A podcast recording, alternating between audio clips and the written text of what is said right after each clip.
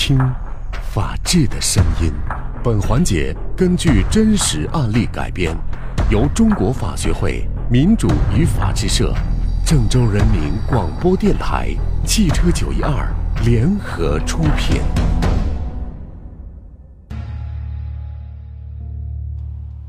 本环节是根据真实事件而改编的，合作单位是中国法学会民主与法治，邀您一起来破案。我们先来了解一下今天跟各位说到这个案件的主角郑德幸。郑德幸，河南牧业经济学院二零一四级饲料与动物营养专业的一名大学生，他约一米八的瘦高个子，在今年的三月九号晚上。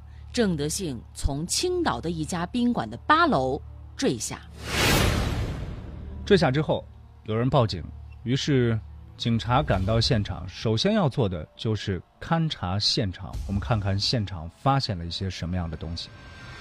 在检查现场的时候呢，看了一下郑德幸的手机通信记录，有好多的未接来电，经查证呢，都是他的家人打来的。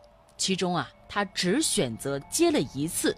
就是问询他的家人，他的家人说呢，当时接了这个电话呀，其实并没有说什么，只是反复的都在强调不行了，不行了。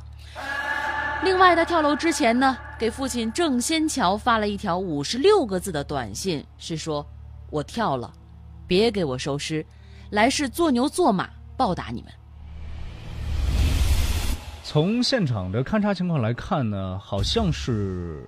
呃，郑德幸应该是自己跳楼的，但是事情真的是这样的吗？会不会存在有人制造了一个自杀的现场，来伪装、来掩盖一个谋杀的秘密呢？所以民警开始了调查，首先调查的是郑德幸的背景，看看同学对他的评价。说到郑德幸呢，所有人对他这个人的评价呀，就是很自信。开朗、与众不同，而且他还是所在班级的班长。然而，就是这样一个在同学当中还算出类拔萃的人，到底怎么不行了？怎么会不行了？郑德幸反复的说不行了，不行了，这到底是什么意思呢？这个大学生为什么会从楼上坠下？到底是自杀还是他杀？没有人知道，也没有定论，现场也没有其他的线索。而与此同时，在民警焦头烂额的时候，他的父亲郑德兴的父亲来了。三月九号晚上的时候呢，他的父亲郑先桥从安阳、邓州乘坐最早的一趟火车，赶到了青岛。他看到的是儿子躺在医院的太平间里，没有穿衣服，面容是完好的。因为这位警察就告诉郑先桥说呢，说郑德幸他受的是内伤。当警察赶到的时候，放在床上的手机不断的在作响。郑德幸的手机上显示的这多半啊是催款的短信，加起来有几十万的欠款。欠款，催款短信，欠的谁的钱呢？欠了多少钱呢？连警察都很困惑：一个上大二的学生怎么会欠那么多钱？难道是他自己染上了什么样的恶习，或者说是不良的嗜好？那有谁会借给一个大学生那么多钱呢？郑德幸的手机上面催款的短信当中，看起来是有公司的，看起来还有他同学的，那就只能先问问他的同学吧。于是民警就询问他的同学，在同学所说出的口供当中，民警开始发现了一些端倪。其实发生这样的事情，郑德幸的很多同学呢也一样，急得就跟热锅上的蚂蚁一样。二零一五年十月份的时候呢，郑德幸的同学黄龙最先收到了一条催款的短信，黄龙呢是没有理会，还以为这是诈骗的信息呢。但是黄龙随后就发现啊，他的支付宝。没有办法登录了，他就一遍又一遍修改的密码，但是没有发现什么异常。直到他的支付宝频繁的发催款的信息，一天发了十几条。黄龙看到这个支付宝的借条之后啊，太吃惊了，感觉有人用他的名义向支付宝贷款了五万多元。更大的惊吓还在后头。之后呢，这个黄龙陆陆续续的发现有人用他的信息啊，在十个平台网贷了六万多元。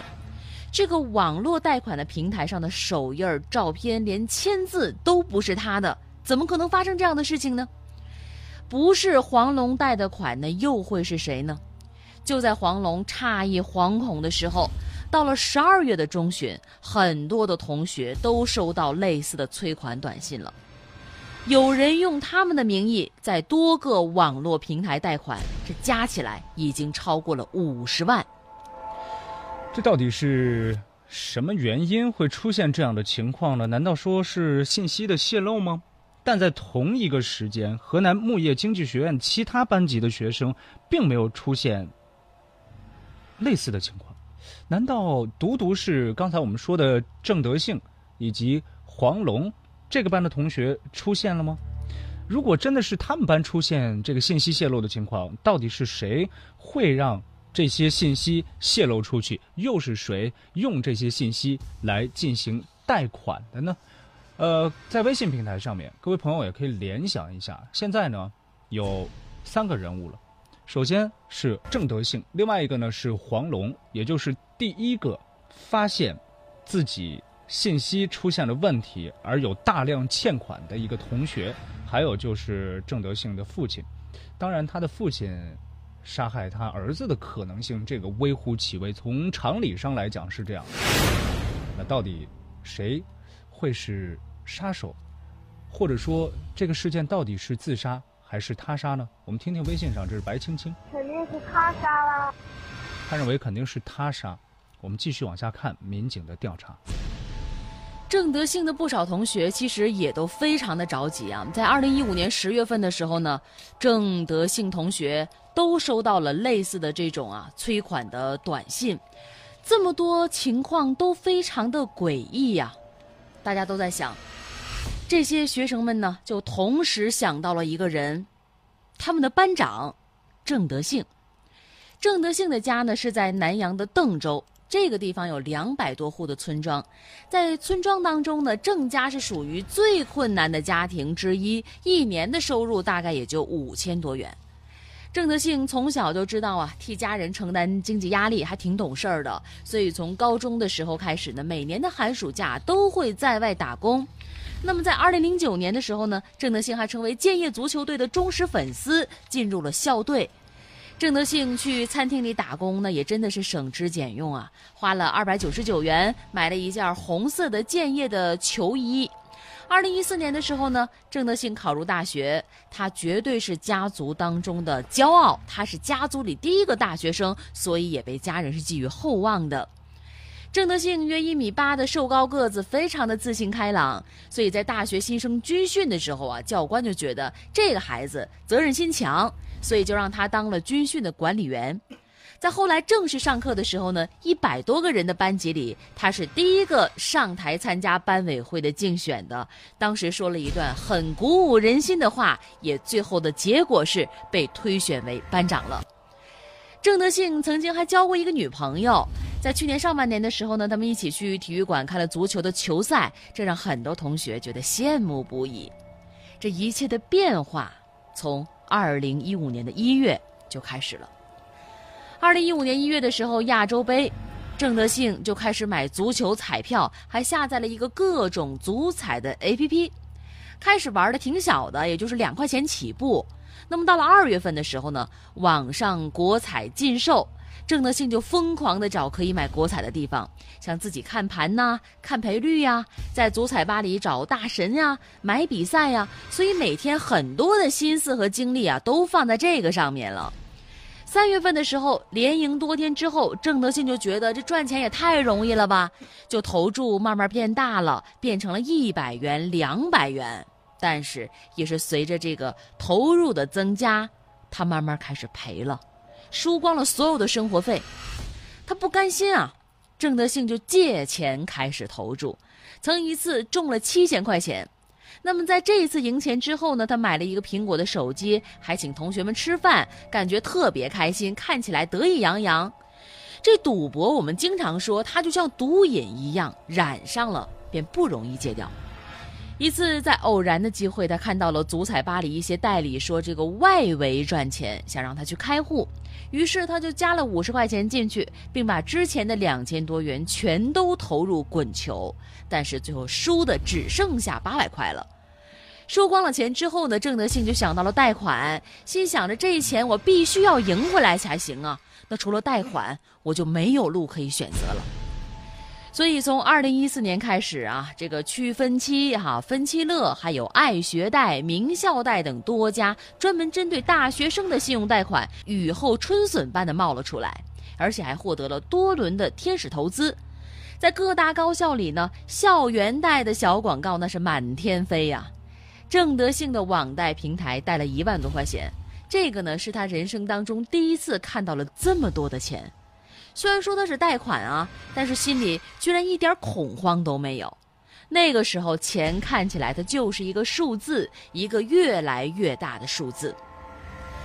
半个多月的时间，这对于他来说的一万多块钱的数字全都赔光了。怎么办呢？问家人开口借，那根本不可能的。全家人一年的收入也就几千块钱，所以郑德谢决定自己继续的想办法。在大学里啊。一个班长呢，相当于半个班主任呢。每年开学的时候呢，都要登记父母的身份啊、电话这些基本的隐私内容，所以同学的手机、银行卡也就是随意放着的。我们前面说到了，郑德兴他是班长，掌握所有同学的信息，那个用的呢，那些信息啊，就绝对可以把贷款先放出来救救急。那么这个时候呢，郑德兴就起了歪心思了。郑德兴先用了同学张军的信息，在诺诺办客以及名校贷优分期、分期乐、雏鹰还有去分期的平台贷款，这个时候已经累计达到了六万元。还有他的同学黄龙，郑德兴用黄龙的信息借贷总计十一万多元呢。同学当中一共涉及到二十八个，初步的统计欠款已接近六十万。所以这也是为什么郑德兴。当时从楼上坠下来之后，他的同学也非常的着急，因为他用他同学的名字贷款了很多很多的钱，而这些款项呢，现在都变成了死账。那郑德兴是因为欠钱不还而被人杀害了吗？到底是谁杀了郑德兴呢？在了解这些情况之后，刚才我们说到郑德兴有赌博的习惯之后，他的父亲也觉得隐瞒不住了。也说出了一段话，我们来看看当时的口供。二零一五年八月的时候呢，郑德兴是开始陆续的收到催款的通知啊，他也心里非常的焦灼，所以在无奈之下呢，他将因为迷恋赌球进而网贷的这个事儿，就告诉自己的父亲郑先桥了。郑先桥呢，他是一个常年生活在大山里的农民，至今他都不知道什么是网贷啊、P to P 啊这些内容，所以为了不影响孩子的学业呢，也怕在村里丢人，郑先桥就把赌球的这个事儿先给瞒下来了。他还帮着儿子啊还了两次钱，第一次是七万多，这绝对是他一辈子的积蓄；第二次呢，三万多是从亲戚朋友那个地方借来的。在多次劝阻无果之后呢，父亲就带着他去了舅舅家，也是郑德兴最为敬重的长辈。舅舅责令郑德兴必须写下清单，罗列出同学的姓名啊、网贷的金额呀以及电话号码，整个的欠款名单写了满满一张 A4 纸。他的舅舅呢，还给其中的几位同学打了电话。要想问同学们，千万不要再借钱给郑德兴了，还要求郑德兴删除赌球和这个所有借款的贷款的软件。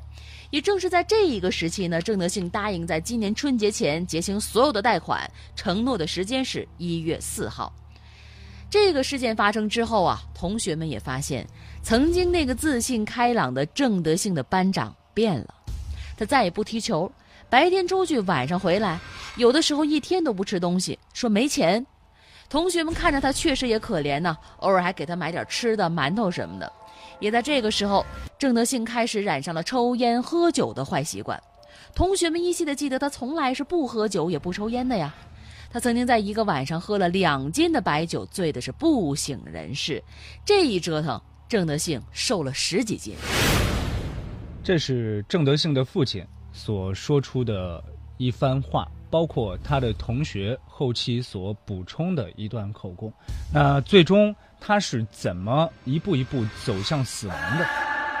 通过简单的介绍呢，大家了解了整个事件，也了解了他的同学郑德兴的同学以及郑德兴的父亲最后所说出的一个口供的记录。我们可以了解到一件事情，就是郑德兴染上了赌，赌给郑德兴带来的变化。这些变化他自己知道吗？他自己非常的清楚。他的同学透露说，他自己曾经在网上发过一段帖子。民警呢，也是根据同学提供的线索，找到了那个帖子。我们简单的看一下那个帖子的内容。在那篇长长的帖文当中呢，除了反思，郑德兴还透露出很多的无奈无助。他多次提到家里不管他了，说自己的母亲再也不想看见我，舅舅对他说想滚哪儿就滚哪儿去，爸爸对他说自生自灭吧。所以郑德兴就想到了自杀。他的同学黄龙说呢，其实这个郑德兴呢曾经自杀过四次，两次跳湖，回来的时候发现他的衣服湿了，裤子、鞋子上都是淤泥。还有一次呢是在大半夜被车撞了，郑德兴传了图片给黄龙，黄龙看到对方脑袋上呢是缠满了纱布啊，黑眼圈，还有眼睛里满是血丝，正说自己压力太大了，不想活了。在今年正月十六的时候呢，郑德兴在河南新乡又自杀了一次。他吞了是两百片的安眠药，被宾馆的老板发现之后报警了。再之后呢，郑德兴就来到了山东青岛，在三月九号跳楼自杀当天，黄龙曾打通了班长郑德兴的电话。这个时候呢，郑德兴告诉黄龙说呀，正在烟台来匹配卖肾。他还嘱咐黄龙说：“列个清单，把同学的电话都给我写下来。他回来一一给同学写了一张正式的欠条。那当天晚上呢，郑德兴是删除了室友们的 QQ 所有的沟通的工具啊，只留下了一个讨论群组。他给室友们发了一段语音，说：‘兄弟们，再见了，我真的要跳了。在这最后的时候，真的是对不起大家。听说跳楼摔下去会很疼。’”但是我真的是太累了。就在今年的三月九号晚上，郑德兴从青岛的一家宾馆八楼坠下，这是开始的时候我们说到的一段话。而确切的说，是在今年三月九号晚上，郑德兴从青岛的一家宾馆的八楼跳下，自杀身亡。郑德兴去世之后呢，这些同学名下的贷款确实成为难题了。他的父亲郑先桥说，他现在最大的心愿啊，就是这些贷款可以尽快的消掉，但是目前几乎是难以达成共识。